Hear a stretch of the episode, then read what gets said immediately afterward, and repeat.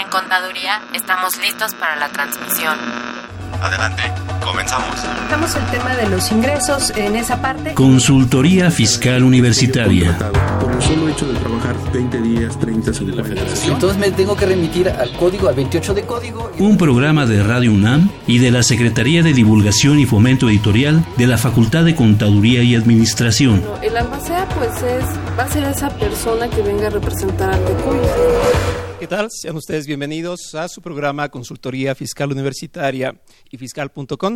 Si ustedes nos están escuchando por radio, esto se está transmitiendo el 30 de diciembre de 2015 o si nos sintonizan ya por televisión, estamos sin duda en el primero de enero de 2016.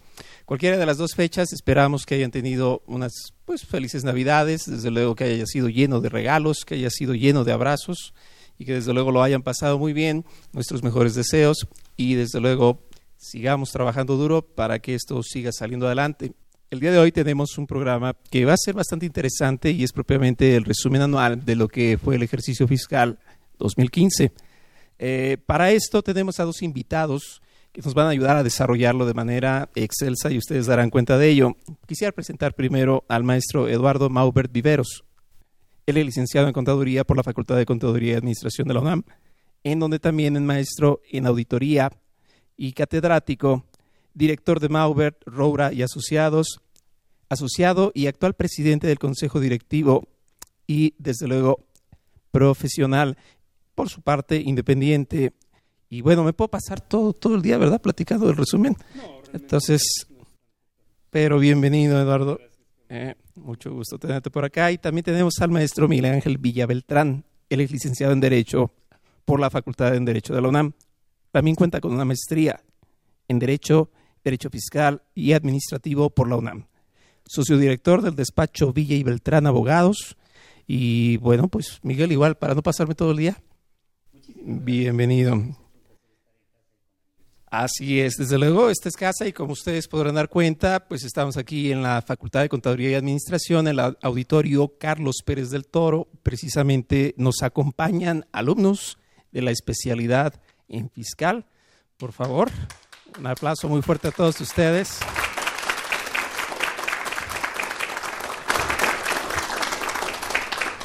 Así que esto no es actuado, es real.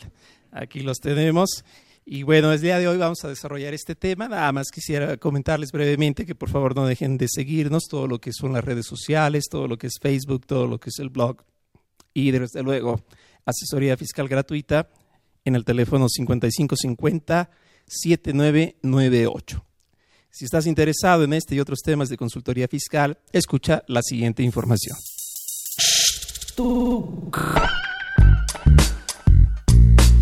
Si estás interesado en este y otros temas de consultoría fiscal universitaria, escúchanos ingresando a la página www.radionam.unam.mx. Busca la sección de programación y elige la opción AM. Ubica el programa Consultoría Fiscal Universitaria. Presiona doble clic. Al hacerlo, accedes a nuestro contenido oprimiendo el botón de reproducción. Esta información la podrás escuchar desde tu tablet, iPad, PC o celular.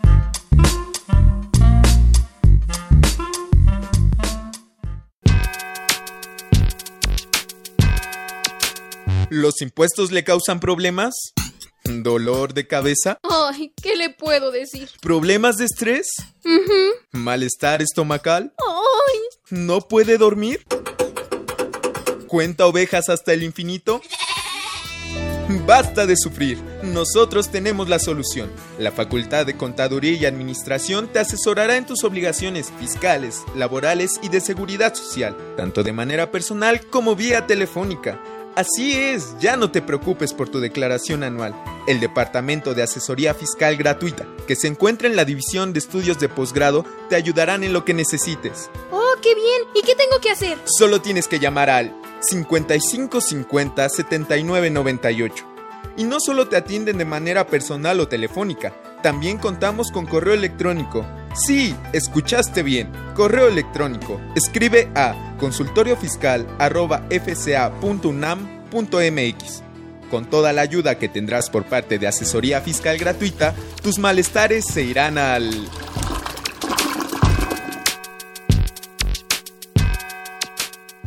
Muy bien, pues estamos de regreso y para mí verdaderamente es un día histórico y les voy a platicar por qué. Eh, por primera ocasión veo a mis alumnos muy atentos, lo cual me da gusto. No, es broma, desde luego, ellos han sido muy, muy estudiosos. Eh, no sé, para estas fechas, desde luego este programa es grabado, para estas fechas, ¿cómo les habrá ido? Yo espero que bien, ¿verdad? Así que van a aplaudir mucho durante el programa. Y bueno, pues vamos a platicar brevemente de lo que es el resumen anual. Sabemos que este fue un año, en mi parecer, básico, porque la reforma fiscal, pese que se publica en 2013, arranca 2014, dijéramos burdamente, se desdobla hasta este año con declaración anual, con el envío de contabilidad electrónica, y desde luego infinidad de situaciones pues empiezan a, surgir y es allí donde todo el mundo empieza a conocer y a ver el verdadero impacto que tuvo la reforma, el alcance y desde luego si en verdad era tan malo o si en verdad está tan bien. Y bueno, pues para ello yo le pediría al maestro Maubert que nos pudiera comentar pues, cómo ves, cómo viste el 2014, qué te pareció pues desde el punto de vista de los despachos, Carlos, me parece que fue un año complicado por distintas situaciones. La primera de ellas es que si actuamos como contadores externos, que es una de las grandes fuentes de ingresos para nosotros, el tema de la contabilidad electrónica, su envío, su integración, sí fue un problema muy puntual que vivimos los despachos eh, en un momento, si gustas, abordo todo el tema de, cómo se, se, obligó a las empresas en este año a actuar en, el tema contable. La otra parte muy importante que nos afectó a, los despachos fue la, el tope que puso la, la autoridad como límite para efectos del, dictamen con efectos fiscales. Esto provocó evidentemente una baja muy sensible en el trabajo para los despachos y pues ahora como viene la reforma, no sé si, si se va a tratar parte de este tema, hay una iniciativa de ley por ahí que, está, que se cocinó al, al, último momento, que está ahorita en la Cámara de Senadores, la, discusión, que es sobre la obligación que van a tener los contadores de tener un posgrado, de contar con un posgrado para efectos de lo que es el dictamen eh, con efectos fiscales. Y si ya el pastel había sido reducido en gran medida por esta limitante de, eh, en cuanto a la opción de hacer el dictamen fiscal, pues con esta situación del, posgrado creo que el pastel se va a ver mucho más reducido. A lo mejor el pastel no, sino la, el, grueso de los contadores que teníamos la posibilidad de hacer la, auditoria con efectos fiscales, porque la reforma aparentemente viene en el sentido de tener un posgrado en, contribuciones. Eh, voy a poner mi caso, por ejemplo, yo tengo un posgrado en auditoría, tengo certificación, o sea, cuento con todos los requisitos, pero no tengo posgrado en, contribuciones y entonces, como viene la iniciativa, aparentemente no voy, a poder continuar haciendo eh, labores de auditoría con efectos fiscales. Ese tema en particular para los despachos este año se vio muy mermado el ingreso. Me gustaría mucho saber de parte de la autoridad cuáles fueron las cifras comparativas entre lo que la, la, contaduría pública organizada generaba como ingreso adicional por vía fiscalización a través del dictamen contra lo que el fisco recaudó vía la, fiscalización a través de, contabilidad electrónica, a través de expedición de comprobantes con fiscales, etcétera. Sería muy bueno tener esa cifra. De hecho, no, no, no contamos o no sé qué contemos con ella en este Así es como que la inercia fiscal fue apostarle a la parte del gobierno electrónico. Todos los medios electrónicos, entiendo mucho que el dictamen, eh, en paz descanse, diría un amigo, eh, ya no fue tan necesario en la lógica de que la información se recibiría por parte de estas vías, que es pues, desde luego la contabilidad electrónica. Sin embargo, dista mucho de dar la certeza que se requiere pareciera como que el sistema en su automatización va a, crear todos los milagros, cuando en realidad pues simplemente es información, pero ¿tú cómo lo viste?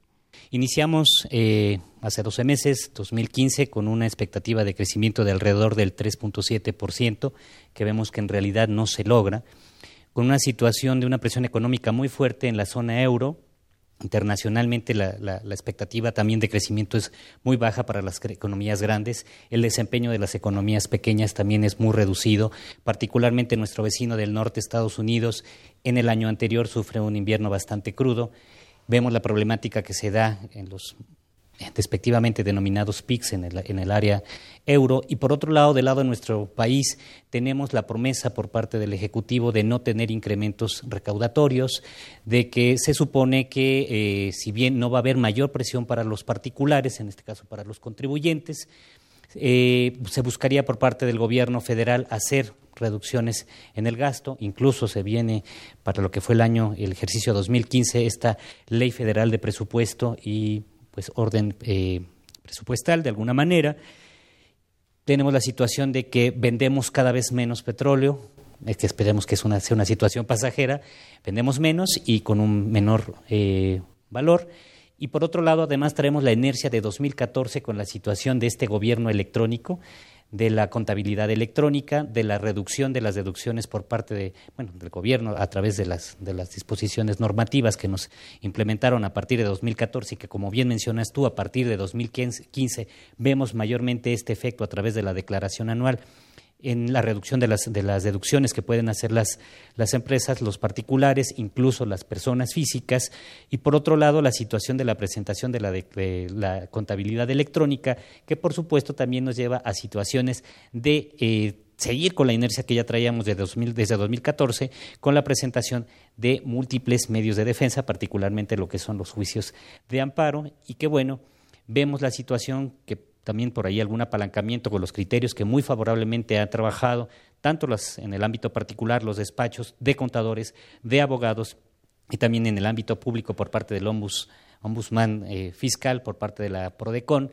de apalancar pues, el, la situación de la inseguridad y protección a los particulares que estas disposiciones traen, en donde se obtuvo durante este ejercicio fiscal particularmente como un avance muy significativo, la suspensión que se le da a los particulares para que no tengan que enviar esta contabilidad electrónica, aquellos que hayan acudido a la vía del juicio de amparo, o bien eh, que tampoco, y abarca también la situación de no tener necesariamente que hacer uso del buzón electrónico, del buzón tributario, y que no solo es la cuestión de la contabilidad electrónica, sino que también afecta situaciones relativas a solicitudes de devoluciones ¿no? y algunas certificaciones en materia de aduanera o de comercio exterior. Pues, como podemos ver, no es poco el, el, ámbito y el problema que traíamos ya desde 2014 con toda esta problemática sobre la constitucionalidad o inconstitucionalidad particularmente del buzón tributario y de la contabilidad electrónica de, las, de los límites a las deducciones y pues sumado a todo esto pues una problemática tanto interna como internacional en donde el crecimiento pues es limitado, ¿no?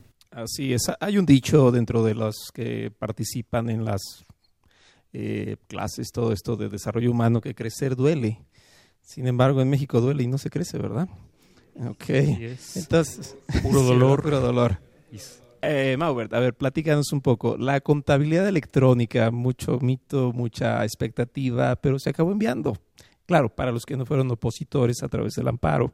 Eh, en la experiencia que tú tuviste en la práctica, clientes, contribuyentes, eh, ¿verdaderamente era tan difícil? ¿Qué sucedió? ¿Cómo lo viste? ¿Jalo en tiempo no jalo en tiempo? Mira, eh, lo primero que tenemos que poner en contexto es que la autoridad no solicitó nada que no estuviese obligado a, cumplir cualquier persona que se dedique a una actividad lícita.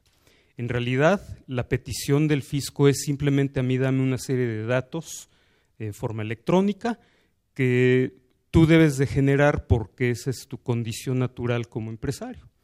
Recordemos que el, el muy viejo Código de Comercio, no sé cuántos va a cumplir ya 100 años o los cumplió, no sé, pero el Código de Comercio establece requisitos muy puntuales para, llevar la contabilidad. Estos requisitos simplemente el fisco los está retomando y, quiere que los lleve a cabo la, la, empresa, el contribuyente, y que se los proporcione la autoridad con el ánimo de que la autoridad fiscalice. No sabemos realmente si esto se ha logrado, la autoridad dio una cifra, aproximadamente 10 mil millones adicionales se recaudaron por efecto de esta fiscalización. No dudamos que así sea, pero la problemática es que los contribuyentes, desde nuestro particular punto de vista y en mi experiencia profesional, es que no están capacitados ni tecnológica, ni contributiva, ni eh, hablando, ni contablemente están capacitados para haber hecho esta, este trabajo en, en, tan solo unos pocos meses como nos dio la autoridad. Eh, recordemos que en el artículo 28 del Código Fiscal establece una serie de requisitos de lo que ahora es la contabilidad para efectos del fisco. Y si comparamos las disposiciones con el Código de, de, Comercio, nos vamos a dar cuenta de que hay un exceso de cosas que el fisco hoy considera que forman parte de tu contabilidad y que el Código de Comercio no lo establece como tal. Hablo del Código de Comercio enfocado a, la, lo que son empresas, pero también la obligación de llevar contabilidades para los que nos dedicamos, por ejemplo, a la, a la prestación de servicios personales independientes a través de nuestro despacho.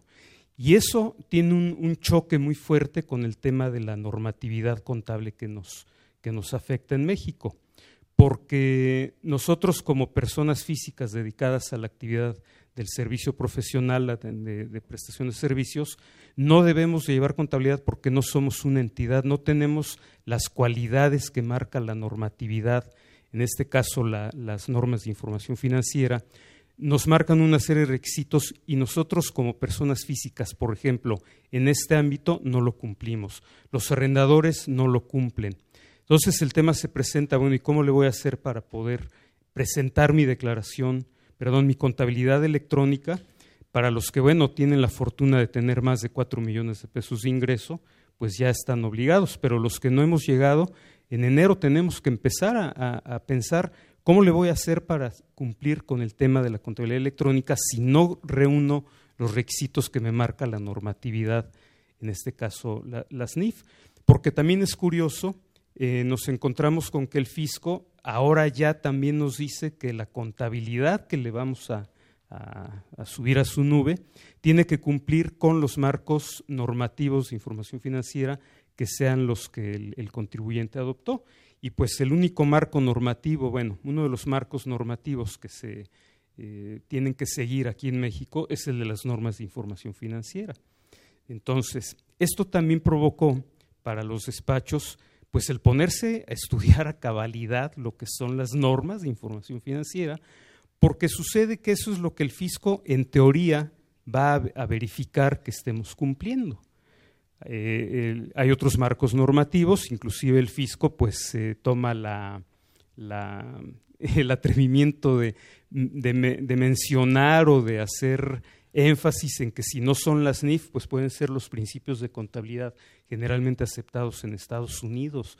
Yo no sé si la autoridad realmente sepa de, de, lo, de lo, que está hablando. Si Nos habla de ¿no? IFRs. O si sepan qué es. Mira, yo, yo sé de, no sé si es buena fuente, pero sé de alguien eh, me comentó que las autoridades del SAT están enviando, hicieron un convenio con el Instituto Mexicano de Contadores Públicos para que despachos pertenecientes al instituto den capacitación a personal del SAT. Entonces, algo se está cocinando para que las personas del SAT sepan, cuando van a hacer auditorías, inclusive en formato electrónico, sepan exactamente qué es lo que van a pedir. Esto nos obliga, desde luego, es, es, una buena oportunidad para la profesión. Yo no lo veo como un problema, lo veo como un área de oportunidad para nosotros. Tenemos que ponernos a estudiar. Los chicos eh, aparentemente van para la especialidad en fiscal, ¿verdad? Eh, según sé. Pues yo creo que más vale que también conozcan las normas de información financiera, porque para poder ser especialistas en el área fiscal tienen que saber normas de información. Entonces, ese es el panorama que yo vería en este, en este 2015, en donde se materializó gran parte de la reforma de, del 2014. Todavía falta que termine este año y comencemos a enviar la contabilidad electrónica, todos los contribuyentes, si no es que sale algún tipo de, de regla por ahí que, que vuelva a limitar Hacer eso. algo de eso, así es. Bueno, la ventaja es que aunque es un programa grabado y todos estén ya descansando en casa, Ahora las preguntas las van a hacer los alumnos que, que muy atentos aquí al programa. Bastará con que alcen su mano y este y bueno, pues igual hasta hasta salimos todos aprendiendo más, ¿no? Pero bueno, eh, la contabilidad electrónica, para quien la ha enviado, dicen que no fue tanto problema, como si hubiera sido una inyección de los niños, ¿no? Ay, ay, ay, pues ya pasó y no hubo nada.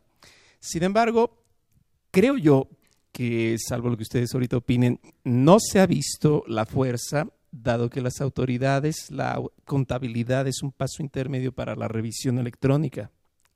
Y esta se la están guardando en la lógica de la mayoría de amparos que se están tramitando. Se emiten dos sentencias ya, una a favor, otro en contra. La que es a favor creo que son de más de 400 páginas. Creo que hasta dan ganas de leer la Biblia en lugar de la sentencia. Sí, definitivamente. Y a ver, platícanos, Miguel, ¿cómo, cómo estuvo esta sentencia? ¿Qué dice? Fíjate que estoy muy de acuerdo con el profesor en el sentido de que es conveniente, es correcto de que nuestros compañeros contadores se preparen, analicen esta cuestión de las NIFs. Eh, tarde que temprano tendrá que ser la situación de que tengamos el instrumento, el medio, la manera de tenerle que hacer llegar a la autoridad la contabilidad que nos pida. Creo que estoy totalmente de acuerdo con él en ese sentido. Sin embargo, creo que la problemática viene, perdón, más por el lado de la inseguridad que nos generan estas disposiciones, en donde el legislador nos pone en la ley la obligación de enviar la contabilidad, por una parte, por otra parte, abre una ventana muy amplia para determinarnos qué es la contabilidad, como bien menciona el profesor, al, grado de que no es exactamente coincidente lo que vimos en el Código de Comercio que lo que hoy, hoy día vemos en el Código Fiscal de la Federación. Y por otro lado, deja pues prácticamente la moneda al aire en el sentido de no especificarnos para qué quiere que enviemos esa contabilidad ante a la, a autoridad. Yo pongo un ejemplo muy burdo en, este tipo de foros y particularmente con también mis alumnos en donde les digo, préstame las llaves de tu carro y seguramente me dirán de, manera inmediata, pues aquí las tiene. Pero la pregunta inmediata posterior es, ¿para qué las quiere? ¿A dónde va? Lo mismo encontramos aquí en esta situación para con, con la contabilidad electrónica. Ok, tenemos que enviar la contabilidad electrónica en la manera que nos la pide la autoridad, pero a ciencia cierta no tenemos establecido en ley, no hay ese nexo claro, claro y específico, lo deducimos de alguna manera, como bien mencionas, para la revisión electrónica, pero no lo tienen perfectamente establecido. De esta manera es que, por ponerlo en, términos muy sencillos, el juzgado que dicta esta sentencia favorable es que nos dice, bueno, hay una cuestión de inseguridad jurídica para el contribuyente porque si bien en términos de ley el legislador ha dispuesto que envíe su contabilidad electrónica, el hecho es que no hay una, una causalidad ¿sí? que le permita a la autoridad justificar el hecho de que le estés constantemente enviando la contabilidad y que permanentemente estemos siendo fiscalizados, en donde hoy día pues tenemos un inicio de las facultades de comprobación por parte de las autoridades, ya sea a través de una visita domiciliaria, revisión eh, de gabinete o alguna de las otras formas que establece el artículo 42 en relación con el 48 del Código Fiscal de la Federación, pero sabemos que hay un inicio y hay un final del ejercicio de esas facultades de comprobación, en tanto que a través de este instrumento, al estar enviando la contabilidad de manera constante, bien a bien no tenemos la seguridad cuando iniciamos, cuándo concluye la autoridad y de qué momento a qué momento estamos siendo molestados por la autoridad fiscal. Así es, eh, es un punto demasiado álgido porque es insabido cuando arranca me deja en estado de incertidumbre. Así es, no sé ni para qué, como bien dices, ni qué contribución, ni es que, vamos, qué ejercicio en específico, todo ese tipo de cosas. Si le sumamos toda la información que recibe, tienen todo. Y hay que mencionar otra cuestión, que si arrancamos en un momento dado con las, con las revisiones electrónicas, los plazos son muchísimo menores que los que venimos manejando en los, en los, los sistemas ordinarios, ¿no? De, visita domiciliaria o revisión de gabinete. Entonces, en realidad lo que está haciendo la autoridad o busca la autoridad, quiero creer yo, y es meramente una suposición de sus servidores, que al estar ya realizando una revisión electrónica, pues te llegan prácticamente con lo que vendría a ser el oficio de observaciones o el acta final con una determinación preliminar en donde te dicen, bueno, pues ahora tienes 15 días para desvirtuarme lo que yo ya consideré, no sé desde cuándo. Y pues acorta mucho el tiempo que tiene el contribuyente para poder justificar el cumplimiento de sus obligaciones, que como bien dice el profesor, bueno, si de suyo viniéramos cumpliendo en tiempo, no deberíamos de tener ningún problema también, ¿no? Así es, en un mundo ideal, ¿no? el problema es que está generándose de manera anticipada una serie de situaciones. Eh, están llegando, eh, por lo menos a dos clientes míos les llegó una atenta y cordial invitación de que se presentaran a aclarar una serie de situaciones que son, eh, se me acaba de ir la palabra, no, no, son irregulares, son atípicas, ya, ya me acuerdo, de un comportamiento atípico. Entonces, ya la autoridad ya está teniendo información, está extrayendo información de la que le estamos dando, y no a través de contabilidad electrónica, simplemente a través de declaraciones, porque este, esto está fundado en declaraciones anuales, y ya está empezando a hacer este, este tipo de revisión sin que medie la orden como tal. que en ese aspecto es lo que el SAT le llama la cobranza persuasiva Respecto de la cobranza coactiva, que es lo que todos sabemos ya la ejecución misma, la persuasiva es que los invitan y aquí en corto platican y que mira que no pasa nada y bueno. Sin embargo, la Prodecon eh, emitió ya alguna recomendación, 10 eh, puntos, le ganó a Dal Ramones que tenía 5 de otro rollo, este tiene 10 y entonces ya le dice que eso está mal porque no les permiten ir acompañados de asesores, porque no les dan una certeza de dónde salió y bueno, infinidad que es totalmente mal. Realmente, ¿cuántos saben estas de recomendaciones? ¿Cuántos todavía van? ¿Y cuántos, aún sabiéndolas y yendo con la mejor voluntad, pueden ser, empezar a caer en estas situaciones de, de riesgo?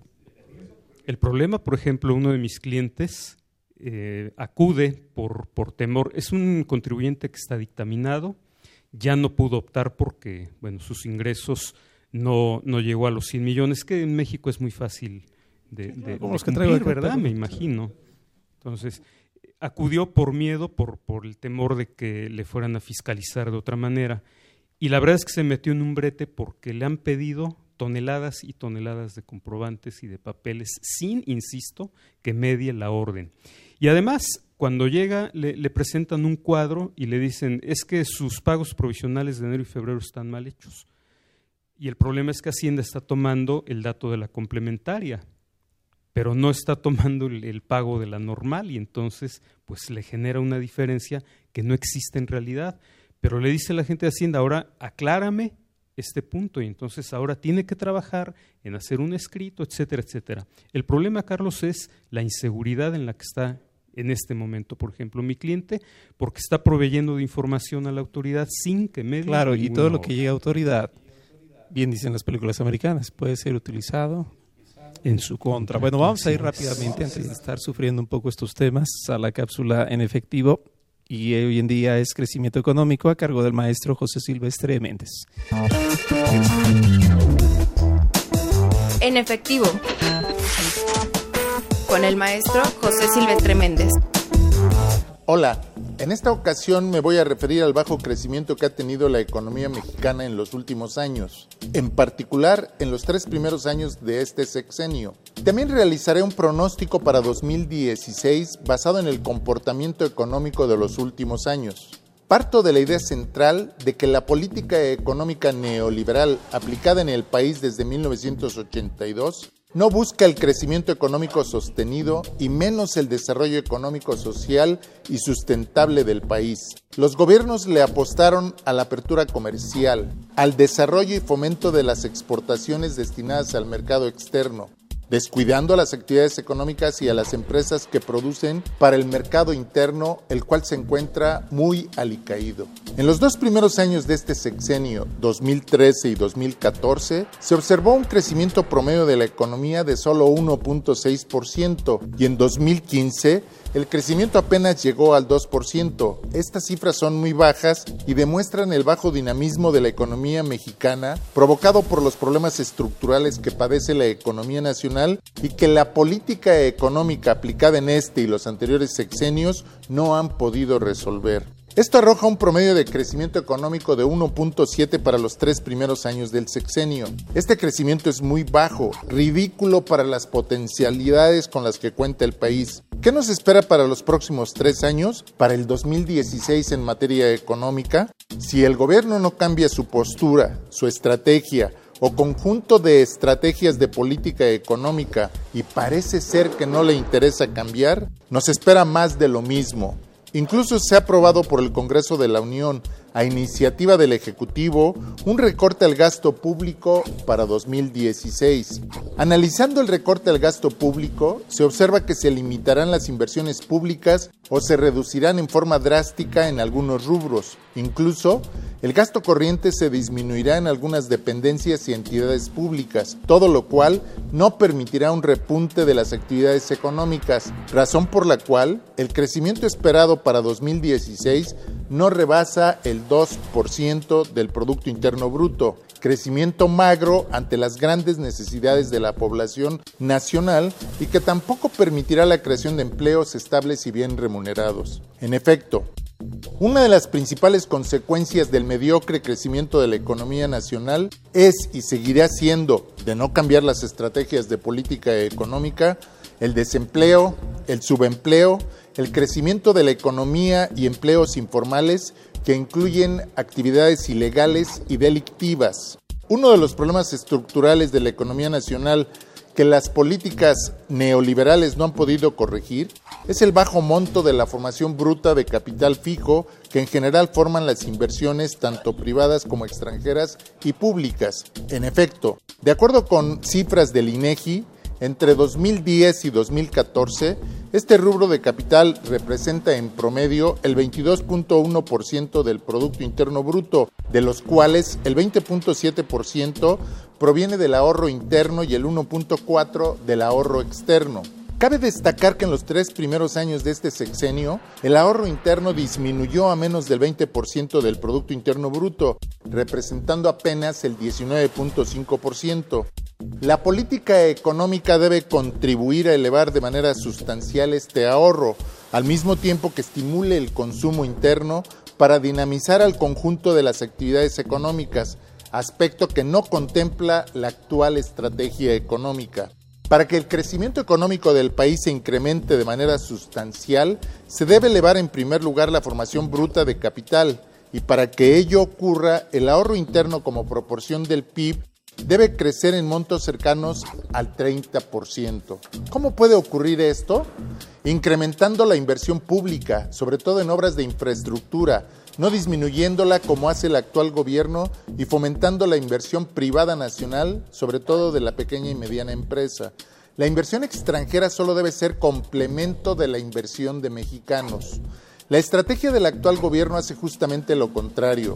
Fomenta en primer lugar dándoles muchas facilidades a la inversión extranjera directa que de todos modos no llega en los montos esperados por las autoridades. El ejemplo más notorio es la apertura energética que no ha generado las inversiones extranjeras en el monto que el gobierno esperaba.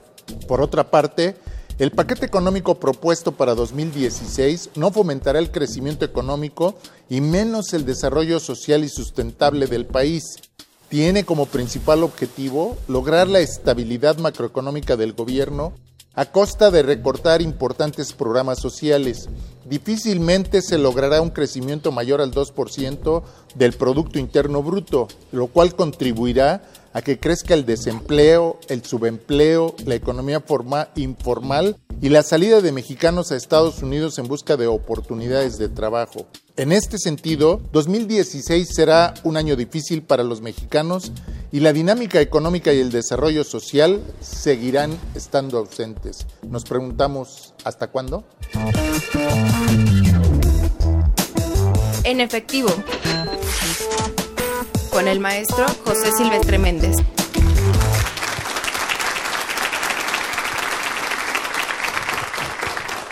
Muy bien, pues ya estamos de regreso, ya escucharon al maestro Silvestre, la situación económica hay que estarla cuidando muy de cerca.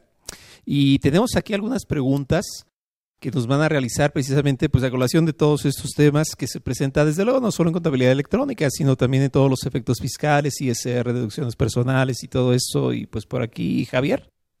Daniel, perdón, Daniel. Lo estuvimos ensayando y no salió. ¿eh? Bueno, por favor, Daniel, platícanos. ¿Cuál es la duda? Bueno, estuvieron hablando sobre que fue en 2015 realmente cuando se dieron cuenta de los efectos que había sido la reforma, que comenzó en 2014, evidentemente, porque ahí fue cuando tuvieron parámetros para medir. y están hablando de las empresas de la contabilidad electrónica, pero hay un rubro que ya está enviando de alguna forma o que ya estuvo enviando su contabilidad electrónica, que son los de régimen de incorporación fiscal, que lo hacen a través del directamente ellos se van a la página del SAT. Ahora ya concluyó 2014, realmente funcionó este régimen de incorporación no para captar este, contribuciones, porque en 2014 tenían el estímulo, pero sirvió para, para atraer contribuyentes o datos, ¿verdad? Que podría ser la pregunta. Eduardo, ¿tú cómo ves? Sí ha, ha servido. Yo soy escéptico de las cifras que de repente la autoridad nos da a conocer. Creo que sí, mucha gente ha optado por la formalidad que te da el régimen, porque también es cierto que han tenido beneficios, por ejemplo, la incorporación a la seguridad social y eso le, gustó mucho, fue, un, buen, un buen anzuelo que tiró el, gobierno, el, tema del Infonavit es, también cierto. Pero también es, es, verdad que mucha gente ha dicho, no, pues eh, no, no, prefiero irme ya a la informalidad. Y yo que era contribuyente fiel, ante la, el cúmulo de cosas que nos afectaron como personas físicas y como empresas en cuanto a deducciones, por ejemplo, que sería un tema muy interesante que podríamos tratar. Mucha gente dice, ¿sabes qué? Prefiero la informalidad porque al fin y al cabo lo que me va a costar es pagar el metro de, suelo. Entonces, sí, eh, el, tema del régimen de incorporación fiscal, creo que sí le ha servido a la autoridad, pero no creo que como, como ellos lo esperaban, en el nivel en que ellos pensaban que iba a Que además lo usó más la gente, por ponerlo sencillo, la gente de arriba que la de abajo. O sea, todo el mundo por estrategias utiliza el RIF, los de abajo son pocos. Claro. Está este, claro. Que el jardinero, que la gente que se aprovechan un tanto de, la falta de, idea de estos puntos. Tantos, yo siempre lo digo de broma, ¿no? Son tantos los RIF que parecen ya los Minions, o sea, todo el mundo hace sus estrategias. Y... Sí, porque además eh, con, con, la dinámica de que no, no tienes algún, algún tope para nombrar a esposa, el hijo, el primo, el abuelo, el bisabuelo, en fin, el que, el que pueda aparecer como RIF, no, no, no tienes límite en eso. Y por lo menos te vas a tirar ocho años, nueve años. ¿Qué va a pasar cuando llegue el año seis, siete? Pues ese se acaba y entra uno nuevo. yo no sé realmente si esto sea un buen eh, impacto económico para Hay que hacer un estudio comparativo. ¿Qué resulta mejor, la Green Card o el el riff, ¿no? Yo creo. O el riff. Creo que aquí tenemos otra pregunta. Sí, Cristian, ¿verdad? Son mis alumnos, por eso me lo sé. Cristian, por Bueno, en el caso de contabilidad electrónica, usted nos comentaba que su cliente está siendo auditado sin existir el escrito. Entonces, esto no se puede tornar inconstitucional, ya que para que exista la auditoría de un este de un contribuyente, pues tiene que ser por mandato escrito, ¿no? Sí, en, realidad no, no, mencioné la palabra auditado. No dije que fue invitado a que se presentara a la oficina del SAT, la que, la que le corresponde su domicilio, para responder sobre el comportamiento atípico en el pago de sus contribuciones. De cualquier manera, Cristian, esta situación implica que no hay una orden de visita, no es visita domiciliaria, no es visita de gabinete, mucho menos es auditoría. Y bueno, yo creo que mi cliente puede estar en una cierta inseguridad jurídica. Aquí Miguel sí, nos puede ayudar en es una situación completamente irregular y déjame lo pongo a lo, mejor en términos como, no sé, metafóricos, metafóricos, sí. Es tanto como si hubiera recibido una invitación a jugar al Big Brother fiscal y haya entrado ese Big Brother, pero en realidad no hay, no hay un acto de autoridad como tal, es decir, no le han iniciado un procedimiento formalmente hablando. Sin embargo, las autoridades están valiendo de la buena voluntad y de la buena fe del contribuyente de acercarse a ellos para otorgarles una serie de documentación, datos o documentos que le están sirviendo a la autoridad pues para hacer un entramado que posteriormente sí pudiera derivar en un acto formalmente administrativo, ya sea visita domiciliaria, revisión de gabinete o cualquier forma de ejercicio de las facultades de comprobación de las autoridades. Es ilegal y podría llegar a ser inconstitucional.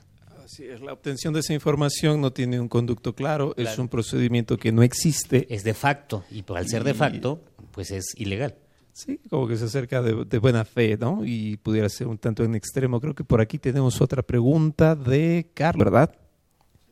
por favor, platícanos. Bueno, este, hace un momento igual comentaban respecto a la revisión electrónica, que bueno, si no, si no me equivoco, entró en vigor igual con la reforma fiscal en 2014. Se comentó que es un plazo mucho menor al que establecen las revisiones ordinarias a las cuales los contribuyentes estaban, pues, pues acostumbrados, ¿no? Que era lo que, lo que el plazo que tenían para poder entregar información o desvirtuar los hechos que la autoridad les, les imponían. Entonces, en este caso, al disminuir ese, ese plazo, obviamente el contribuyente se va afectado porque tiene mucho menos tiempo para poder, como lo comenté, desvirtuar. ¿Hay, ¿Hay alguna opción que el cliente vaya a tener en el futuro para que pueda tener como que eh, un poquito mayor de alcance su, su entregable o en este caso la autoridad? ¿Qué alcance ha logrado con este, este tipo de revisión? Porque también ellos tienen un plazo menor para poder en este caso determinar este, una contribución omitida. Entonces el alcance para ambos es muy corto, se ha visto mermado obviamente. A la opción que algún contribuyente a tener en el futuro para, o en este momento para poder alcanzar un plazo mayor. Eh, Carlos, ¿verdad? Eh, no sé por qué tu pregunta me suena a prórroga. Podrías pensar, este, que particularmente a nuestros compañeros contadores les gusta mucho esa cuestión de la prórroga. Fíjate que en términos legales propiamente, hasta por el momento no tenemos eh, nada que nos dé indicio, ni siquiera, o sea, por no decir que no hay nada en ley que nos permita eh, a podernos apegar a una cuestión de una prórroga, ya como contribuyente o ya como autoridad. Son los términos que tiene el procedimiento en si no me equivoco, la fracción novena del artículo 42 del Código Fiscal de la Federación, de la revisión electrónica, pero también eh, salvedad hecha de la mejor opinión aquí de mis compañeros en el panel. Eh, hasta por el momento, en lo personal, no me ha tocado ver ninguna eh, revisión electrónica que efectivamente se haya efectuado por parte de las autoridades, donde todavía está en el aire queremos creer que a esta fecha en que se está, transmitiendo el, programa, todavía está en el aire la cuestión de resolverse sobre la constitucionalidad o inconstitucionalidad de estas disposiciones que obligan a los contribuyentes a enviar su contabilidad. Quiero creer que hasta una vez que se ha resuelto esto por parte de la Corte, entonces las autoridades fiscales arrancarán con esta facultad que ya tienen vigente en ley. ya la tienen planteada, me imagino, entre ellos. Yo me la imagino como si fuera las invitaciones de cuando estaba el IDE y a colación de ellos se pedía el ISR, claro que ya con tintes no de invitación, sino que un poco más fuertes. Pero, ¿cómo va a ser en la práctica? Vamos, no, no lo tenemos, todavía no hay ninguna auditoría como tal en ese aspecto y pues yo creo que ya que estamos cerca de lo que es este cierre de año, es buen momento para encomendarnos a Dios y pedirle que nos vaya a ir bien. Tenemos otra pregunta por aquí, creo que Alejandra por aquí nos, nos tiene otra pregunta de, este insabido, eh, ¿verdad? Hablando del cristianismo fiscal, fíjate que curiosamente en días pasados y durante este año justamente traté de investigar si existía algún santo de la materia fiscal y curiosamente encontré que no, entonces únicamente me pude encomendar a Santa Úrsula Cuapa y su coloso porque, porque no, no hay santo de lo fiscal, no sé. Pero de lo fiscal, no de ¿Ah, lo contable, sí. Sí, San ah, Agustín. ya sabes que. Muy bien, Alejandro. Bueno, buenas noches. Este, hay un punto que tocaron de inseguridad jurídica. Eh, que yo considero que es preocupante eh, para los contribuyentes porque el envío de la contabilidad electrónica siento o pienso que cuando Hacienda esté realizando el análisis, eh, puede haber cierto sesgo eh, en la información, eh, simplemente porque lo contable pues no empata con lo fiscal, partiendo desde ese punto. Em, y de ahí, no sé si ellos deben de, bueno, partir para imponer sanciones o el, incumplimiento que, que se está dando por su forma de análisis. Aunado a esto, eh, el, contribuyente pienso que queda desprotegido, salvo los medios de defensa que se puedan interponer, ¿no? Y además, eh, otra, otro problema que veo es este, la información y la base de datos que maneja el SAT eh, puede ser vulnerable, puede ser muy vulnerable y lo vemos con los correos apócrifos que se están recibiendo. Este, entonces, siento que eso está violando pues nuestra, nuestras garantías, nuestros derechos este, como contribuyentes. No sé ustedes qué Eh, piensan. Con el, lo que vendría a equivaler al, al- al acta final o el oficio de observaciones o que va a ser esta determinación preliminar por parte de la autoridad, pues este ya te llega una valoración ahí que te reduce, reiteramos por mucho, pues cuál es el, el- el cumplimiento de tus obligaciones y qué valoración hizo la autoridad. De algún modo, no es que te prive de tus derechos, sino que los ves atenuados en el tiempo, ¿no? En el, en, en- en el margen de tiempo que tienes para ejercerlos, ¿no?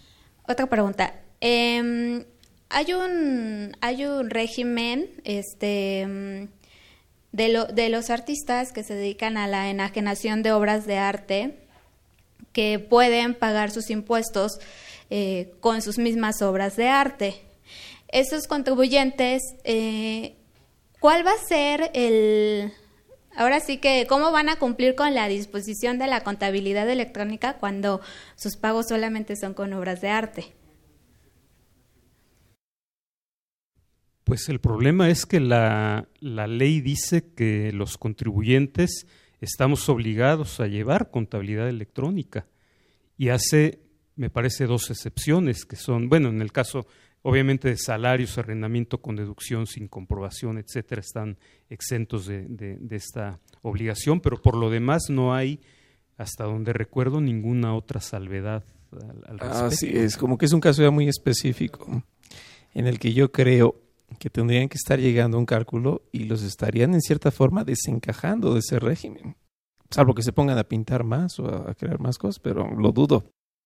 Va a ser un caso de excepción respecto de la excepción, Sí, ¿no? A mí solo se me ocurre que pudiera darse la figura de la dación en pago y al pagar con esa obra las autoridades tuvieran que emitirle algún comprobante de, de que pagó a través de, de esta especie, ¿no? Que sería su Sí, obra. de hecho el, el decreto que expidieron es pago en especie, es ese y es esa- exclusivamente para enajenación de obras de arte.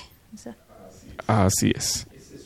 Suena bastante difícil, pero para que no estemos tan tristes, vamos a ir rápidamente al calvario fiscal y regresamos.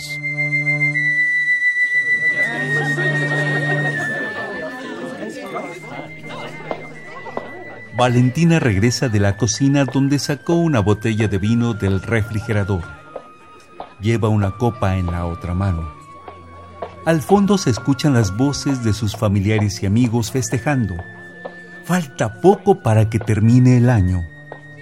Se siente cansada y se acomoda en un sillón de la sala. Uf, qué cansada estoy. Este año no sé cómo pude resistirlo. Ay, el próximo va a estar peor. En este año perdí a mi novio. Casi me corren del trabajo por un problema de inscripción en el RFC. Además, no me querían dar mi PTU. Perdí mis claves de mi firma electrónica. Ah, también me mandaron una atenta invitación los del SAT por haber excedido mis ingresos a los gastos. A mi papá lo corrieron y con su indemnización puso una tienda. Pero tuvo que inscribirse al régimen de incorporación fiscal por recomendación de un amigo. No sé si fue buena elección. Que Prodecon nos ampare. Y no se diga lo que está pasando en México. Sigue habiendo problemas de inseguridad. Robos, homicidios, secuestros. No han encontrado a los 43 y yo creo que no los van a encontrar nunca. Se escapó el Chapo. Otro que no creo que vayan a encontrar. Se devaluó el peso, aunque digan lo contrario. El precio del barril de petróleo bajó y hubo recortes presupuestales. El 2016 pinta, por decirlo menos, extraño. Ah, y no van a subir los impuestos. Ni tarifas, ni gas, ni luz, ni teléfono. Un respiro. Valentina escucha las voces de sus amigos y familiares alegres, contentos. Solo espero que no gane Donald Trump las elecciones. Que el nuevo director técnico de la selección se dedique menos a hacer comerciales y más goles. Que las compañías petroleras dejen ganancias al país y lo mejor que tengo es mi familia y mis amistades. La riqueza más grande que ningún impuesto puede grabar. Me dan más rendimientos que cualquier tasa de interés. ¡Te estamos esperando! Ya menos se acaba el 2015. Volver a la realidad, Valentina. Ya voy. Ah, y también tengo a consultoría fiscal, que nunca me falla. ¡Feliz Año Nuevo! Y Valentina se reúne con sus amigos y familiares, olvidándose un poco de las penas. Nosotros los que hacemos y realizamos este programa, los invitamos a que continúen sintonizando el mismo durante este año, que es para su cultura fiscal. Yo no olvido al año viejo, porque me ha dejado cosas muy buenas. Ay, yo no olvido al año viejo, porque me ha dejado cosas muy buenas. Mira, me dejó una chiva, una burra negra, una yegua blanca y una buena suegra. Ay, me dejó una chivita y una burra muy negrita, una yegua muy blanquita y una buena suegra. Me dejó una chiva, una burra negra, una yegua blanca y una buena suegra. Ay, me dejó, me dejó, me dejó, me dejó cosa buena, cosa muy bonita.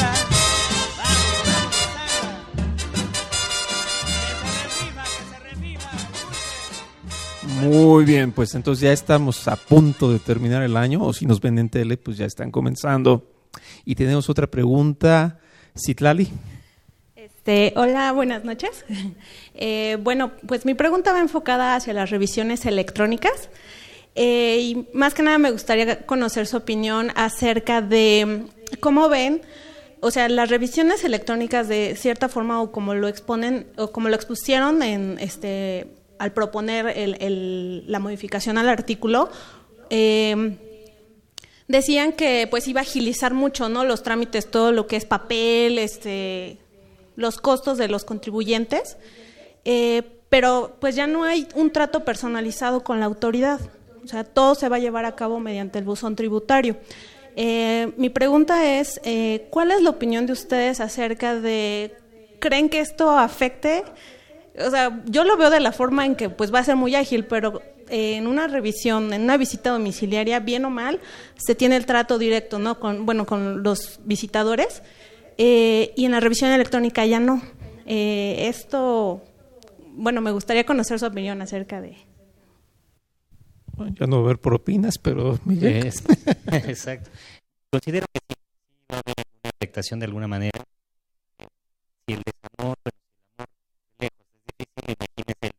¿No? Y ahora a través de palabras, ¿no? Entonces ahí tal vez sí sea muy importante que empecemos no solo a analizar las mías, sino también empezar a tomarnos nuestro curso de redacción, porque pues elementalmente nos vamos a ir a lo que en texto pongamos y estemos intercambiando a través de este buzón tributario. Definitivamente va a afectar porque pues, ya no hay ese, ese, trato personalizado tan ágil que podrías tener o incluso en, en leer la, la, expresión de un de un pues de, de, una autoridad, ¿no? De quien está representando una autoridad, ¿no? Es curioso porque en el ámbito judicial estamos yendo hacia los juicios orales, en tanto que en el ámbito fiscal estamos despersonalizando este trato, ¿no? Muy bien, y pues vamos a ir. Ya casi estamos llegando al final, pero Javier, creo que tienes otra pregunta. Gracias. Buenas noches, profesor. Este, bueno, últimamente estamos viendo un enfoque a lo que es a carácter de empresas o personas morales. Ahora me gustaría enfocar más estos temas o lo que es una visión en 2016 en adelante en personas físicas. Sabemos que ya ahorita estamos en un mundo, como podemos decir, un gobierno ya este, electrónico. ¿Y qué sería la situación de la discrepancia fiscal en personas físicas? Ah, bueno, ¿a qué me, ¿por qué lo pregunto? Porque pues, hay personas que, pues, aunque no sepan, aunque no saben, ven este programa y pues gustarían saber cuál sería la visión en ellos en el año que viene o en los años posteriores. Hay que tener mucho cuidado, trataste un tema que es muy delicado para todos nosotros. Y mira, no solamente contribuyentes, ¿eh? acuérdense que un ama de casa que no justifique plenamente los ingresos que tiene en una cuenta de cheques abierta a su nombre, el fisco te lo puede tipificar como discrepancia fiscal. La realidad es que sí es, hay que poner mucho cuidado como personas físicas, qué es lo que estás eh, haciendo en cuanto a contabilidad propia, ya sea por medios eh, electrónicos, como nos los va a exigir la autoridad, aunque no caigamos un, tanto en el en el sentido de las NIF, porque insisto, para mí, yo como profesionista independiente, a mí no me no, veo por dónde pueda yo eh, emplear las NIF para esto. Sin embargo, tendré que, tendré que hacerlo de alguna forma. Eh, y cuidar mucho el, el, tema de qué es lo que estoy declarando. Hoy, bueno, pues ya el fisco tiene todos mis datos, ya digo, ve el repositorio y entra todo, todo lo que te han generado de CFDIs, aunque no lo tengas en tu contabilidad, ahí está. Creo que sí es muy importante para las personas físicas, concretando, que cuiden mucho esta situación de no caer en probables discrepancias. Cuando dijiste el ama de casa va a tener que responder, dije también al esposo, yo creo, porque tiene tanto dinero, ¿no? Sí, desde luego, pero es primero al este, ¿Quién sabe? ¿Quién sabe?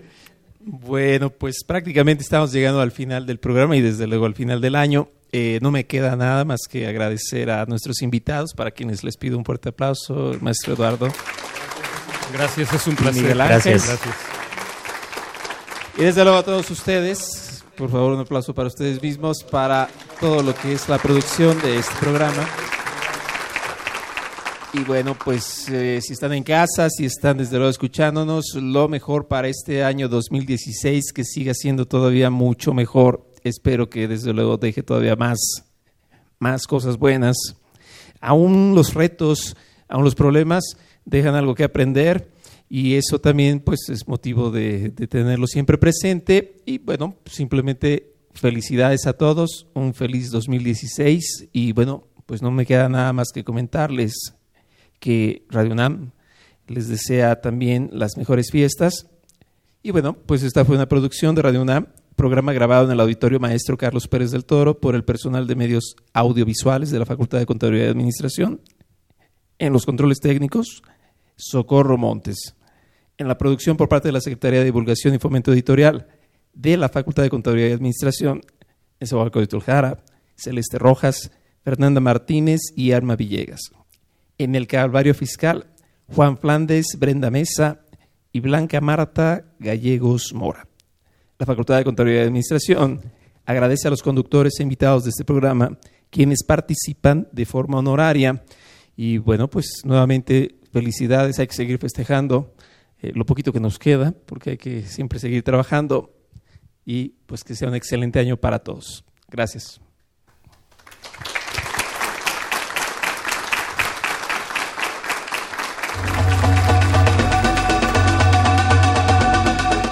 Consultoría Fiscal Universitaria